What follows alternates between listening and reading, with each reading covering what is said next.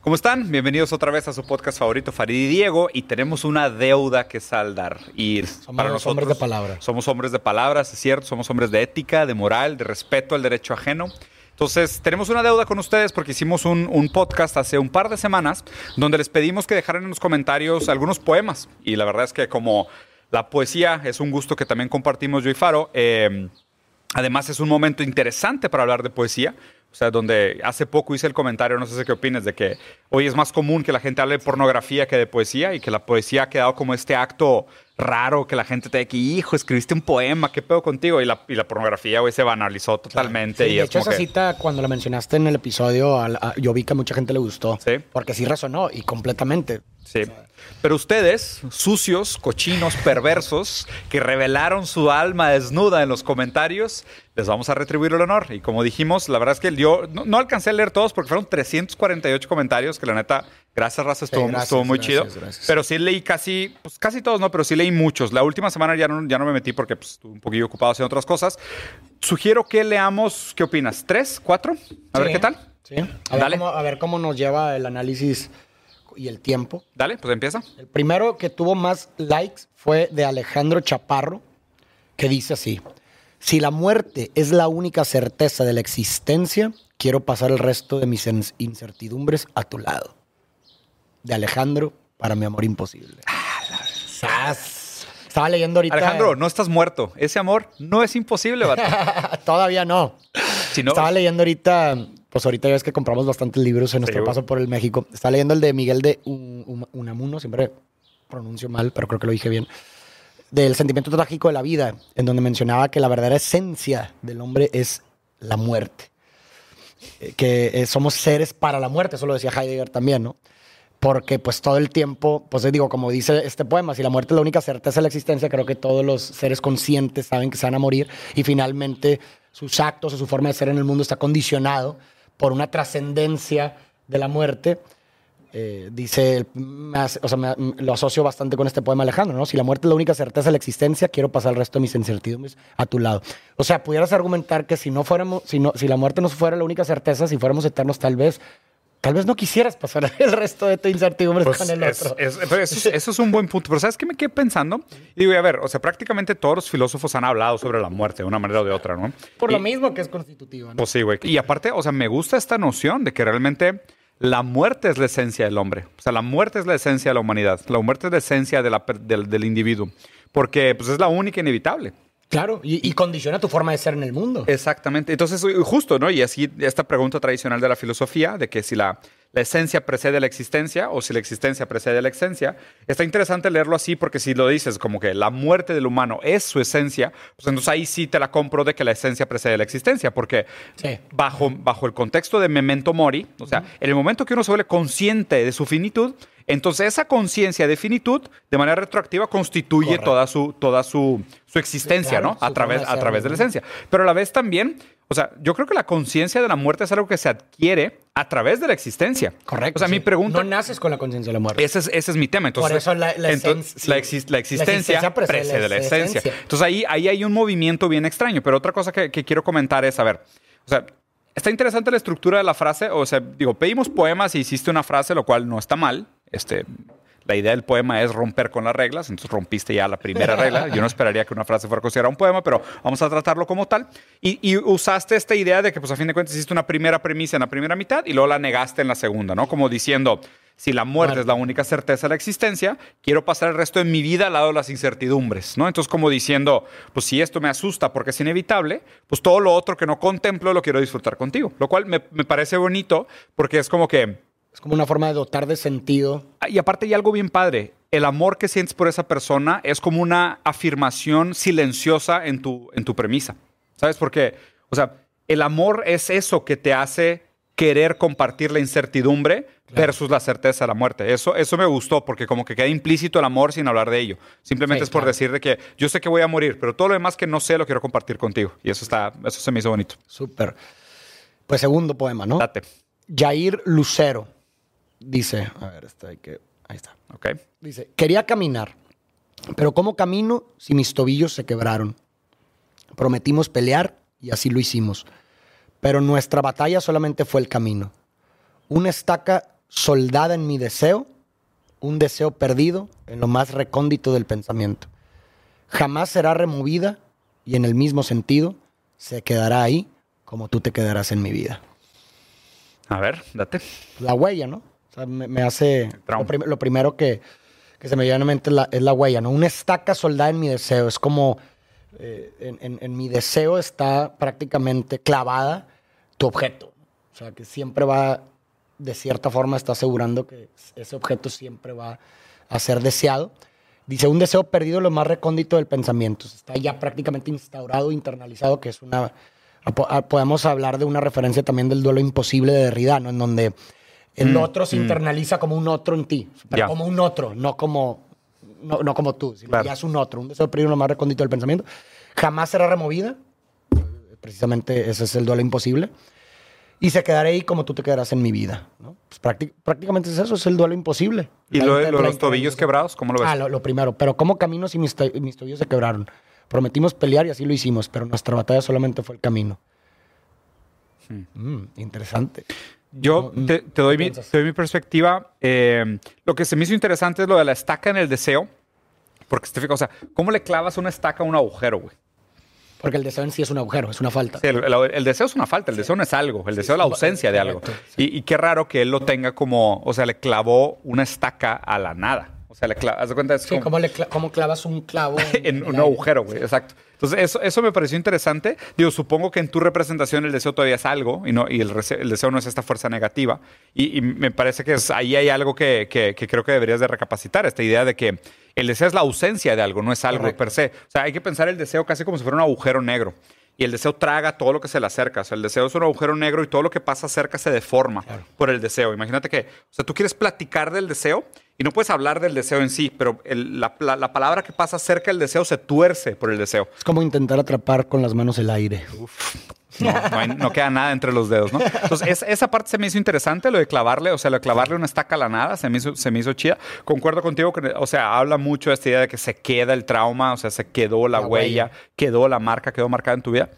Lo de la primera parte de los tobillos quebrados, eh, parece que él se siente como, como si hubiera quedado lisiado por, el- por, el- por la ruptura, ¿sabes? Como si, como que, o sea, te, te llevaste una parte de mí. O sea, Que se- me hacía caminar y ahora cómo camino si mis tobillos se quebraron. Pero está interesante cómo la ponen los tobillos. güey. O sea, ¿qué, Sí, qué significa, que- qué, si- qué significa ¿Qué que una persona sea tus tobillos? ¿Y por qué tobillos? ¿Por qué no pies?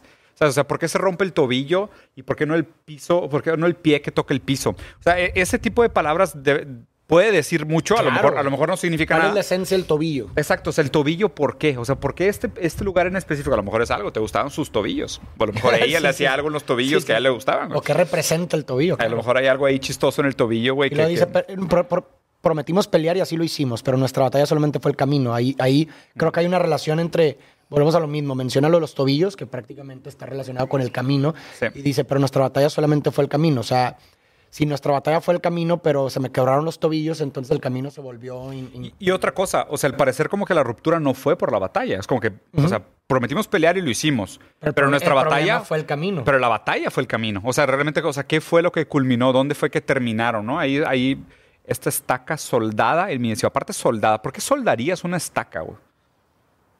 ¿Que la estaca para no se clava? permanente. Sí. Pero sí. la clavas y luego la soldas. Una estaca, una estaca es... Como de vampiros, ¿no? Digo, yo lo que me imaginé, pues una estaca, pero realmente es como pues, un palo picudo. Sí, sí, sí, sí, O sea, sí. qué, qué raro que una estaca soldada. Habría que entender por qué escogió esa, esa, ese específico órdenes de palabras que me parece interesante. Está, está padre. O sea, yo creo que hay algo ahí. O sea, me gustó la metáfora del. Digo, creo que hay dos cosas interesantes. Primero, esta, esta idea del de la estaca en el vacío, o sea, cómo clavas algo que no existe, lo, que- lo que se me hace interesante. Y la otra es específicamente por qué hablaste de la pérdida amorosa en una metáfora como la pérdida de los tobillos que te imposibilita caminar, ¿no? Entonces, ahí, ahí creo que hay un jueguito Sí. que, está, que está divertido. Sí, muy bien. Pues gracias, Jair. Gracias, Jair. Ahora, Israel. A ver. Dice en español, amor imposible. En inglés, impossible love. En Sabines, no es lo que siento por ti, es lo que siento por nadie más. En Méndez, ah, ok, pensé que estaba describiendo algo, es parte del poema. Sí, a ver. Vuelvo, vuelvo a volver a empezar para volver a analizarlo porque pensé que era el título. Dice, en español, amor imposible. En inglés, impossible love. En Sabines, no es lo que siento por ti, es lo que siento por nadie más. En Méndez, eres ese abrazo que se convierte en ciudad cuando estoy perdida. En Neruda, si nada nos salva de la muerte, al menos que el amor nos salve de la vida. En Benedetti, porque tú siempre existes donde quiera, pero existes mejor donde te quiero. En Borges, estar contigo o no estar contigo es la medida de mi tiempo. O sea, prácticamente lo que hizo fue. Citó, citó juntar- diferentes actores. Pero está interesante porque citó diferentes actores que para él hablan del amor imposible. Entonces hizo como esta A ver, tratemos. intertextualidad. eh, Está padre, está interesante el ejercicio. A ver. Entonces, a ver, vamos uno por uno. En Sabines, no es lo que siento por ti, es lo que siento por nadie más. Claro, ese O sea, sería que el amor solo cobra sentido En ante contraste. en, en contraste por lo que no sientes por nadie más. Pues Eso es es, que- interesante. pues es básicamente O sea, esta ¿Podrías idea de- amar a to- todo? por ¿Podrías igual. amar todo es por que igual? justo la idea, la, la filosofía del, del- o sea, si hay un mundo de puro lodo, encontraríamos lodo feo y lodo bonito. o sea, Exacto, si sí. sintieras lo mismo por todos, Correcto. pues no sentirías No, nada especial por nadie. sí. O sea, más bien lo que distingue el amor es el contraste del sentimiento por uno contra todo lo otro. Exactamente. O sea, es de que si mi relación íntima, íntima con todos los demás es ¿eh? y de repente con una persona es un Claro. pico de emoción, pues dices, esto es amor, güey. Correcto. O sea, en contraste con lo otro que O sea, siento, esto es algo muy En ese intenso. sentido, nuestra forma de poder decir amo esto o lo otro solamente se puede hacer mediante el contraste con otra, con ese, con, con lo que sientes por los demás. Yo, yo lo entiendo así. Esta primera es Sabina, sí. Méndez.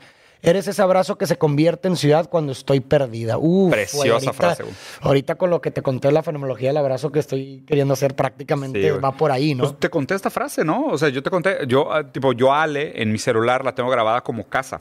O sea, la tengo grabada como. Ale Casa.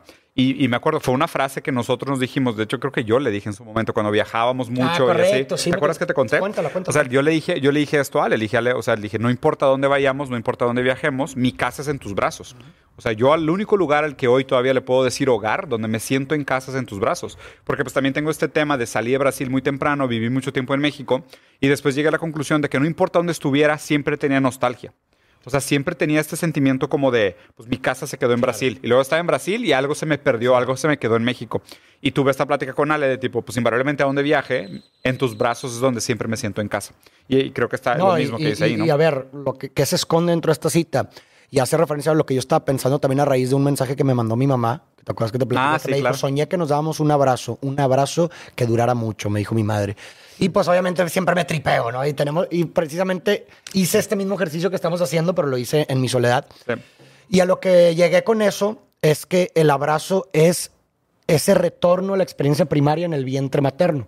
Porque en el vientre materno es nuestra eh, estamos sostenidos Claro. por, por el vientre, ¿no? Claro. Y de pronto sales al mundo y sales angustiado porque tu confort, tu tierra confiable, te sacaron de ahí. Entonces sales al mundo y estás angustiado. ¿Y cómo se te quita la angustia? No, hombre. a Sí. través de un abrazo. ¿Por Sí. qué? Porque el abrazo me recuerda a cómo me sentía esa tranquilidad y confianza en el vientre materno. Entonces, ahí está, ¿no? Eres ese abrazo que se convierte en ciudad cuando estoy perdida. Cuando estoy angustiada por la incertidumbre del mundo, Me es el reconforto. abrazo que, que se convierte en mi tierra confiable. Está ¿no? cabrón. No, está- este- ese, de la- digo, de abrazo, la neta es que podemos hacer un podcast todo un entero capítulo después. de la sí, fenomenología del abrazo. Yo en, en su momento también me acuerdo una vez, o sea, y lo tengo muy marcado. Hay una foto que tengo con Luca, donde lo estoy abrazando en Navidad, y él está tipo así colgado en mi cuello y se ve que lo estoy apretujando, se ve de que su pancilla así apretada y todo. Y yo me acuerdo de que, o sea, y escribí algo sobre esa foto que era, o sea, el abrazo cumple por un momento ese sueño del que ama de introyectar el objeto amado. ¿Sabes? O sea, el objeto, el, el abrazo también por un momento te da este de que no, güey, o sea, tú y yo somos la misma cosa. ¿Sabes? O sea, aquí en Somos este dos abrazo. en uno. Sí, en este abrazo se acaba la división que existe entre tú y yo y nos fusionamos, cabrón. O sea, y hay algo bien bonito ahí de este sentirte completo con el otro. Y eso es lo que era él también cuando estabas en el vientre materno. Eran Completo. dos en uno. Eras completo. O sea, tenías Sí, la fantasía de la completud. claro. Y, y deja tú, la madre embarazada tiene esa fantasía de la completud. Claro, y, sí, y- y- completamente. y el bebé, cuando todavía no se separa de la madre, todavía vive en la fantasía de la completud. Entonces hay algo bien interesante porque ese abrazo durante un segundo cumple la fantasía de la completud. Y obviamente, pues es, es insostenible también. No deberías de abrazar a nadie durante más de 10 segundos. No seas awkward. A ver, el que sigue. Güey, qué mamada que nomás por una cita. Ah, claro, güey. Hablando de un chingo de cosas. es lo chido. Neruda, si nada nos salva de la muerte, al menos que el amor nos salve de la vida. Hermosa. Nada, nada que decir. agregar. sí, güey, qué bonito cuando no. sí. Sí, nada que agregar. Sobran los comentarios. Benedetti, porque, porque tú siempre existes donde quiera. Donde- pero a donde quiera. O sea, en cualquier lugar. Ajá. Pero existes mejor donde te quiero. Un poco posesivo, sí, ¿eh? Es justamente. Es un poco posesivo, güey. Sí, Sí, se claro. me hizo un poco posesivo. Sí. A ver, Borges. Borges, estar contigo o no estar contigo es la medida de mi tiempo. Ok. O sea que la forma en la que experimenta, sí, obsesivo. Sí, la forma en que experimenta el tiempo está sujeta a la presencia o ausencia del otro. Supongo que cuando no está contigo, el tiempo pasa eterno. O el tiempo no significa nada. No significa nada, pero cuando estoy contigo el tiempo se pasa. Quisieras No, y también está interesante esta de el tiempo. Y, y también está interesante esa palabra, la medida de mi tiempo, ¿no? Porque la medida de mi tiempo, justo, o sea, cuando se habla de la relatividad del tiempo, es la relatividad subjetiva de cómo sentimos el tiempo. Exacto. Sí. Entonces, qué padre que cuando estás con alguien que amas, el tiempo vuela, pero cuando tienes que aguantarte la respiración abajo del agua, güey, el tiempo pasa Claro. lento, ¿sabes? sí, sí, es y justo es eso, de que es. ¿Y sabes qué me acordé ahora, güey? De la historia de Salvador Dalí. ¿Te acuerdas que Salvador Dalí, él creaba más arte cuando su esposa no estaba? Porque a él. tenía que No, y él sentía una desesperación, una ansiedad horrible de que ella no estuviera y le desgarraba la vida que no estaba con su mujer amada y él creaba mucho arte cuando su mujer no estaba. Entonces está, está- interesante la frase de Borges, pero a ver, ¿y podremos interrelacionarlas como el amor imposible? O sea, ¿existe una relación entre las cuatro, güey? ¿Entre las cinco? Pues mira, el- lo- no es lo que siento por ti, es lo que siento por nadie más. Amor como- definitivamente, amor como contraste y ajá. armonía. Eres ese abrazo que se convierte en ciudad cuando estoy perdida. Introyección del objeto Claro. amado. Si nada nos salva de la muerte, al menos que el amor nos salve de la vida. La- el amor que significa. Porque tú siempre existes donde quiera, pero existes mejor donde te quiero, hijo. La posesión del amor. Sí, la posesión. Y en Borges, estar contigo no estar contigo es la medida de mi tiempo. Tal vez, pues, muchas veces ocurre que cuando el otro amado eh, muere, A ver. cuando no estás con el otro, es- esperas y deseas el momento de volverte a reencontrar con el otro. Tiempo, espacio, significado. ¿Este qué es? En un abrazo se convierte en el... La introyección. introyección y el primero que podría ser conciencia. ¿No? Sí, sí, sí, sí. Está, está interesante. El primero se trata de la conciencia del amor, el segundo se trata De introyección. de la introyección del amor, el tercero se trata del significado que le da la vida el amor, el cuarto se trata del lugar del amor y el último se trata del tiempo del amor. Órale. Nada mal. Muy bien. No sé si esa fue la intención de Israel, pero, Gracias, Israel. pero gracias Sí. por, por tan buena Uno, uno no es dueño, uno no es dueño de lo que los otros piensan Pues, sobre lo que dice, güey. Entonces, Pues, güey, creo que mm, pues, nos tomó bastantito tiempo, ¿no? Yo Sí. creo que ya es buen momento para cerrar. sí. Gracias a toda la gente que nos escribió por ser inspiración para esta conversación, que la verdad me gustó mucho. Muy Yo chido, no sabía güey. qué esperar, Sí, muy chido. sinceramente, pero creo que es un buen ejercicio que podemos replicar constantemente. Y pues nada, Déjenos ahí sus comentarios, piquen a todos los botoncitos, principalmente a la campanita, que este es canal nuevo, porque ya vimos que tenemos mucho más views que subscribers. Entonces, algo está mal, güey, algo está mal. Tú, sí, tú, tú no le has picado a la campanita, güey. Y bueno, creo que también es, es- es importante recordar a toda la gente que está entrando a este video, pero no sabe de dónde viene este video, pues les vamos a dejar también aquí una, una etiqueta para que se vayan al video de la mano Ándale. imposible, que es donde discutimos esta idea y donde prácticamente pusimos la actividad de, De los la poemas. escritura de los poemas. Vamos, raza. Güey, salió bien.